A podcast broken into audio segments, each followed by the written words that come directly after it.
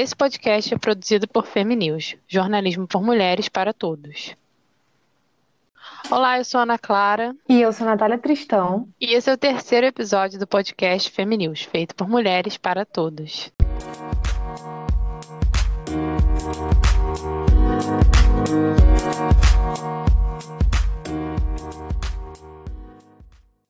Convido vocês a ouvirem o episódio zero, que é onde explicamos a proposta do nosso podcast, e peço que sigam a gente nas redes sociais, arroba.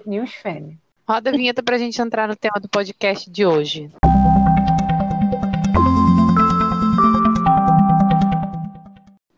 Se você é mulher, já passou por alguma situação em que desvalorizaram ou ignoraram sua opinião, seja na escola, no trabalho, ou mesmo nos seus grupos sociais. E esse tipo de atitude é mais comum do que muitos acreditam. E ele não vem de hoje. Desde a entrada do patriarcado, as mulheres vêm sendo controladas, moldadas, reprimidas e silenciadas.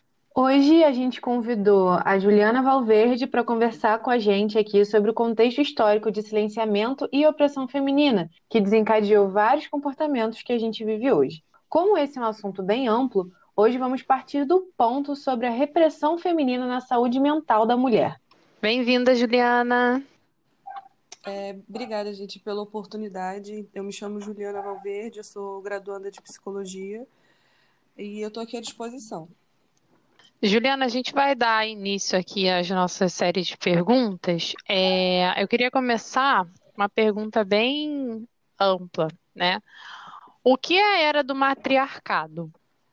Ela se resume em um momento da história né, em que as mulheres elas tinham uma certa visão da sociedade de que essas mulheres elas eram sagradas, elas eram vistas como divinas, né? E era um momento em que nós não tínhamos essa opressão que nós estamos vivendo a partir de um tempo, né, que foi a instauração do patriarcado e na era matriarcal, justamente acontecia isso, né? Para alguém que algum dia, para ser reprimida, algum dia ela teve que estar liberta, né? E no caso dessas mulheres, retornando lá na antiguidade, que se a gente fala do período da pré-história, né? Nós tínhamos essas mulheres como deusas sagradas, né? E parece até cômico falar isso hoje em dia, mas a realidade é que havia essa divisão de poderes, né, do feminino, em que as mulheres elas estavam nessa posição simplesmente por darem à luz, né, então, a civilização nessa época, elas não tinham muito a noção de reprodução, porque a gente vivia na pré-história, né? Então, imagina, homens da caverna, pessoas na era glacial. Então, era nessa época que a gente tinha essas mulheres como sagradas, né? E é um período que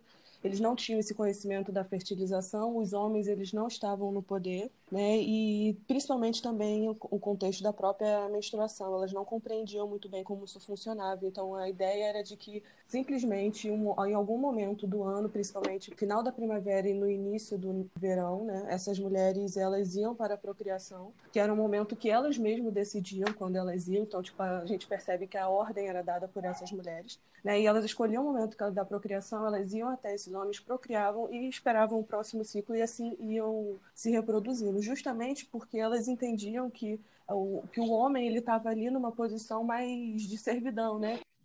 Juliana, e como, quando, de que forma a mulher saiu desse papel de, de sagrada, de uma figura sagrada, e passou a ser reprimida, silenciada? Como que a sexualidade da mulher se tornou um objeto a ser controlado pelos homens? Então, isso acontece em, em alguns momentos, né? É, primeiro com a própria Revolução Feminina, que é um dia que uma mulher uma, se recusou a ir para esse ritual de fecundidade que acontecia todo o final de primavera e no início do verão, que as próprias mulheres decidiam, por uma questão hormonal, ir para a procriação desse, nessa época. E ela foi a primeira mulher a não ser fecundada, né? E por conta disso ela não ovulou, não ficou grávida e 15, dia, 15 dias depois a sua menstruação veio. E no caso, eles não tinham né, essa noção da menstruação, como eu tinha dito, esse sangue eles nunca tinham visto, mas era algo que nunca tinha acontecido antes. E essa ideia de sangue, né, remetia de morte. E essa própria mulher, ela foi expulsa do seu clã, sendo vista como amaldiçoada por essa deusa terra, já que ela não tinha, fertil... não tinha optado pela por seguir o ciclo da sua própria fertilidade, que seria dessa reprodução. No caso, ela rompeu com essa deusa, né? E com isso, ela e muitas outras mulheres que seguiram o mesmo caminho de se negar à reprodução foram expulsas. e foram morar ali na floresta. No caso, para se adaptar, elas precisavam ter uma noção dos alimentos, das ervas, do que podia ser comido. Começaram a domesticar os gatos, que eram mais ágeis que os cães, que eram domesticados pelos homens para ir para caça. Né? E nisso, essa mulher que ela morava na floresta, ela tinha que descobrir esses segredos na mata. E ela percebeu que, conforme ela vinha menstruando a cada 28 dias, ela percebeu que ela foi aceita ali pela deusa da lua, que se remete a esse ciclo da nossa própria menstruação, né? Que acontece a cada 28 dias e cada fase da lua tem essa conexão com a própria menstruação da mulher. Então, essa mulher, né, que ela, ela tinha todos os conhecimentos ali das ervas, das plantas da natureza, ela era vista como uma bruxa, né? Porque ela tinha os segredos da vida e da morte. Ela conhecia as ervas que podiam matar e as ervas que podiam curar. E essa foi um dos primeiros movimentos ali do, da revolução, que foi própria feminina, que foi a era dizer não, ela foi considerada uma bruxa. É a mulher isolada que mora na floresta, faz coisas que ninguém consegue imaginar.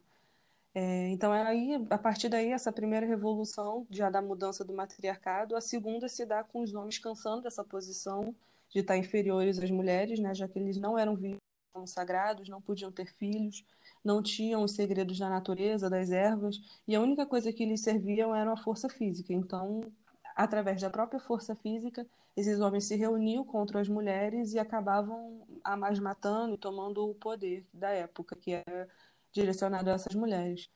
E isso aconteceu em muitas civilizações, né? E isso aconteceu por um bom tempo e com isso o pecado já começou a causar grandes efeitos ali quando os homens começaram a perceber que as mulheres só tinham o a dar né, quando eles participavam dessa apropriação.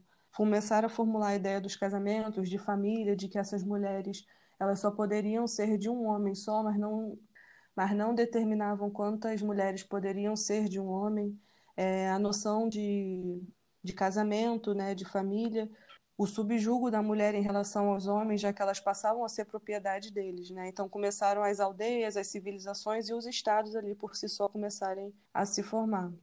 E nisso a era patriarcal foi se instaurando aos poucos, por meio dessa força bruta, da violência e das guerras. Com isso, as civilizações começaram a se formar, né, e as instituições e igrejas, junto a essa formação do, do pensamento cristão, isso já acontecia depois de Cristo, que influenciou de uma forma muito brusca o pensamento patriarcal e essa, e essa criação de um Deus Pai Todo-Poderoso, né? tratando um Deus como uma única divindade, o resto era visto como demoníaco. No caso, essa força que a deusa mãe é, tinha tomado por tanto tempo foi se perdendo e sendo culpada pelo Deus Pai, que era um Deus patriarcal, um Deus punitivo, um Deus que oprimia. E foi a partir daí que esse pensamento cristão se consolidou nessas civilizações e a sociedade começou a ser atingida ali como um todo, chegando também nas áreas rurais que eram mais atrasadas, onde tinham mulheres, pessoas mais humildes. Com isso, o culto à natureza e tudo que passasse fora da ideia, do ideal do cristianismo é, começou a ser demonizado, ligando essas imagens dessas mulheres que moravam na floresta, que tinham contato com plantas, com animais, é, que exerciam a sua sexualidade, a sua sensualidade, que eram livres, né, de fato, com, chamadas das bruxas. E a igreja começou a criar uma invenção ali em cima dessa ideia da bruxa, né, para poder controlar esse corpo feminino. As mulheres começaram a se afastar da sua natureza, de seus próprios prazeres e de toda essa essência, imagem mulher mesmo, sendo agora vista pela mulher que deveria ser a mãe, deveria ser a virgem, e eles começaram a utilizar a imagem da Virgem Maria como a mãe de Cristo, né, como uma referência a ser seguida a essas novas mulheres dessa civilização que estava por vir, que eram mulheres do patriarcado. Essa a igreja ela tinha essa condenação, essa ela conseguia fazer essa investigação sobre pessoas que estavam fugindo ali dos ideais das, das ordens que ameaçavam a ordem a doutrina cristã, né? É, condenando mulheres de a bruxaria sendo jogadas na fogueira e até mesmo aconteceu histeria ali coletiva na sociedade de mulheres se confessando como bruxas porque, por exemplo, tinham algum sonho estranho e o que acabava confirmando esse imaginário da, da própria sociedade de que a bruxaria existia de fato e que mulheres ocupavam esse lugar. Condenavam à fogueira mulheres que iam contra esse sistema opressor, condenavam elas de bruxaria, né? E diziam a ideia de que essas mulheres faziam pactos com o demônio, voavam, faziam feitiços e até mesmo faziam tinham e até mesmo tinham relações sexuais com o diabo, sendo uma forma de dizer que toda mulher ali que mostrasse os seus desejos sexuais estariam enfeitiçadas pelo demônio. Né? Esse pensamento de que a bruxaria era praticada apenas por mulheres era justamente um pensamento patriarcal porque as mulheres eram vistas como mais influenciáveis, estúpidas, burras, mais frágeis, levianas e mais carnais, inclusive, do que os homens. Né? E teve essa época da Santa Inquisição, que foi o auge ali da, do, do, patriarcal, quando aconteceu essa caça às bruxas, né? que durou séculos, matando e torturando milhares de mulheres e, e instaurando esse, essa histeria social, essa coletiva ali de pessoas e mulheres apavoradas com medo, a instaurar esse pensamento de, da mulher que deveria ser silenciada, é, submissa ao marido e pronta ali para a procriação. No, cabo, no caso, cabe se questionar por que é tão interessante, começou a ser tão interessante a repressão dessas mulheres e o domínio desses corpos delas, né? Por que, que era não, não, por que, que não era interessante essas mulheres sentirem prazer? Por que, que elas tinham que ser submissas a esses homens? Aí, no caso, a caça às bruxas foi esse fenômeno muito essencial ali para o estabelecimento do sistema patriarcal e junto ao capitalismo, né? E elas começaram a ser oprimidas, né? Porque elas não podiam ter esses conhecimentos que davam mais poder a elas e, e, potencialmente deixavam elas mais perigosas ao poder econômico. Essas mulheres sábias que exerciam a sua sexualidade, a sua liberdade, eram queimadas e mulheres que estavam dentro de casa, bem comportadas, elas estavam silenciosas, cumprindo seu papel ali de reprodução social, dando a luz a novos trabalhadores, a novos soldados, a novos chefes de família, né, fazendo de fato ali o que o homem ali determinou para as mulheres. E qualquer coisa que passasse é, do adoecimento também era visto como uma possessão demoníaca. Então, muitas mulheres naquela época adoeciam, eram internadas, camisetas de forças, e sem o fato de expressarem o que estava acontecendo com elas de verdade, sem ter alguém ali para ouvi-las. Ô, Juliana, você tocou em vários pontos né, importantes que, que muitos deles né, se iniciaram na era do iluminismo, essa questão de ter a ideia da mulher como bruxa e tal. É, e passando por isso, eu queria te perguntar em que contexto histórico as mulheres foram vistas como histéricas. Sim. Então, essa caça estava rolando há alguns séculos, ela começa a se extinguir ali por volta do século XVII, do século XIX. Isso vai acontecendo por conta do surgimento do pensamento filosófico, racionalista, né, que, caso eles buscavam explicar os acontecimentos da vida sem uma lógica espiritual, em algo mais palpável.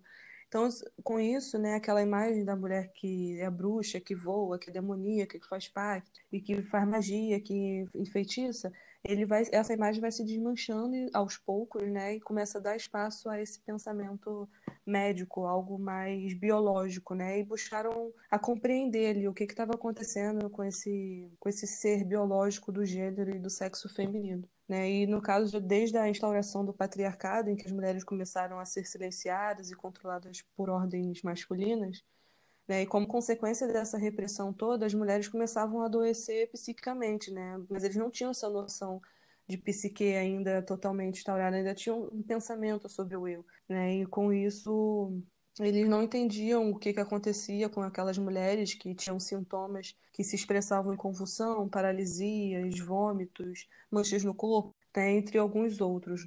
E diante do pensamento médico que começou eles começaram a buscar compreender ali a ordem biológica do ser humano, o que, que de fato acontecia com o corpo. E para a mulher, né, começaram a, a, a atribuir a essa mulher artifícios é, de cuidados da né, por conta dessa gestação, né, justamente por engravidarem, é, que eles começaram a ver a mulher como um ser do lar, né, tirar ela desse ambiente civil, social, que era dado aos homens, e colocando a mulher dentro de casa para cuidar ali e nutrir o seu marido. No caso, os, os, livros de anatomia daquela época, eles eram desenhados né, com mulheres é, com a cabeça menor, né, pequena, mostrando o seu nível intelectual mais rebaixado do que os homens. Os quadris mais, fa mais fartos, os seios e os quadris mais fartos por conta da amamentação e dessa servidão sexual ao homem. Né? E as mulheres, antes do século XVIII, elas já estavam adolescendo, elas é, tinham alguns problemas, como eu falei, sobre a questão do adoecimento psíquico, uma, uma repressão do adoecimento psíquico em relação, por exemplo, a, a uma convulsão, uma cegueira, uma paralisia. elas eram chamadas de histéricas. Né? E esses alguns filósofos já da uns médicos da Grécia antiga, já antes de Cristo, eles entendiam que a histeria era uma doença orgânica útero, dado especificamente à mulher, né? E que adoecia todo o corpo, no caso, por conta de privações de relações sexuais. O que, no caso, dissemina um pensamento do senso comum da mulher frígida, da mulher sendo fria e a mulher que ela, por exemplo, ela não casa, ela é uma mulher que tem problemas com relações sexuais esse pensamento aí já se instiga a sociedade inteira, dando a ideia de que a mulher louca é uma mulher histérica. Uma mulher que ela se posiciona, uma mulher que faz barulho, uma mulher que fala, ela pode ser dada ali como uma doida histérica, né? Porque ela está gritando, ela está fazendo barulho, então ela não pode fazer isso. Ela tem que estar tá ali na servidão. Ali por volta do século XVIII, XIX, quando os médicos começam a buscar, a ter interesse aí por essas mulheres histéricas que estavam internadas, adoecendo, e os médicos não a levavam a sério porque eles não conseguiam identificar o sintoma no corpo dessas mulheres. Era algo muito, muito esquisito, muito como né? essas mulheres fingiam que estavam doentes porque elas queriam chamar a atenção. Era essa fala dos médicos da época ali no século XIX. Aí eis que surge o pensamento psicanalítico com Freud, né, que ele tem base aí é, de estudos com outros médicos que fundam essa ideia da, da histeria como uma doença que não necessariamente uma doença do útero, mas uma doença de repressões, né, e que ela se transborda no corpo, ela se transborda por outra, ela, ela se esvai por outras vias, que é justamente isso. Se você não consegue verbalizar, se você não consegue falar, para onde vai esse, esse sofrimento? Né? Isso tudo que as mulheres engoliu por tantos séculos. É, então, no caso, o pensamento psicanalítico ele vem com uma possibilidade dessas mulheres deixarem de ter os seus sintomas julgados e condenados pelos valores morais da época e também de, de ser uma doença, né, e de perder esse caráter de doença especificamente feminino, de algo produzido apenas por mulheres, que é um pensamento totalmente relacionado como a sociedade na época se organizava, né, ao lugar moral dessa mulher, é, no meio social e até mesmo familiar. Bom, gente, nesse episódio a gente tocou em vários pontos históricos, vários pontos psicológicos sobre essa questão do silenciamento feminino. A gente agradece muito a participação da Juliana. Obrigada, Juliana, por ter participado com a gente. Pode deixar aí a sua rede social, se você quiser. Então, Isso. meninas, eu que agradeço aí pela oportunidade. É, podem contar comigo aí para estar tá passando informação. E podem também me acessar através do Instagram, que é o arroba psijuvalverde. Ok. Muito obrigada mais uma vez, Juliana. Esse foi o nosso terceiro episódio. Não esqueçam de seguir as nossas redes sociais, é arroba newsfem, e acesse o nosso site para ficar sempre bem informado e receber mais conteúdos exclusivos. A gente fica por aqui e espera te encontrar no nosso próximo episódio. Beijos e até a próxima!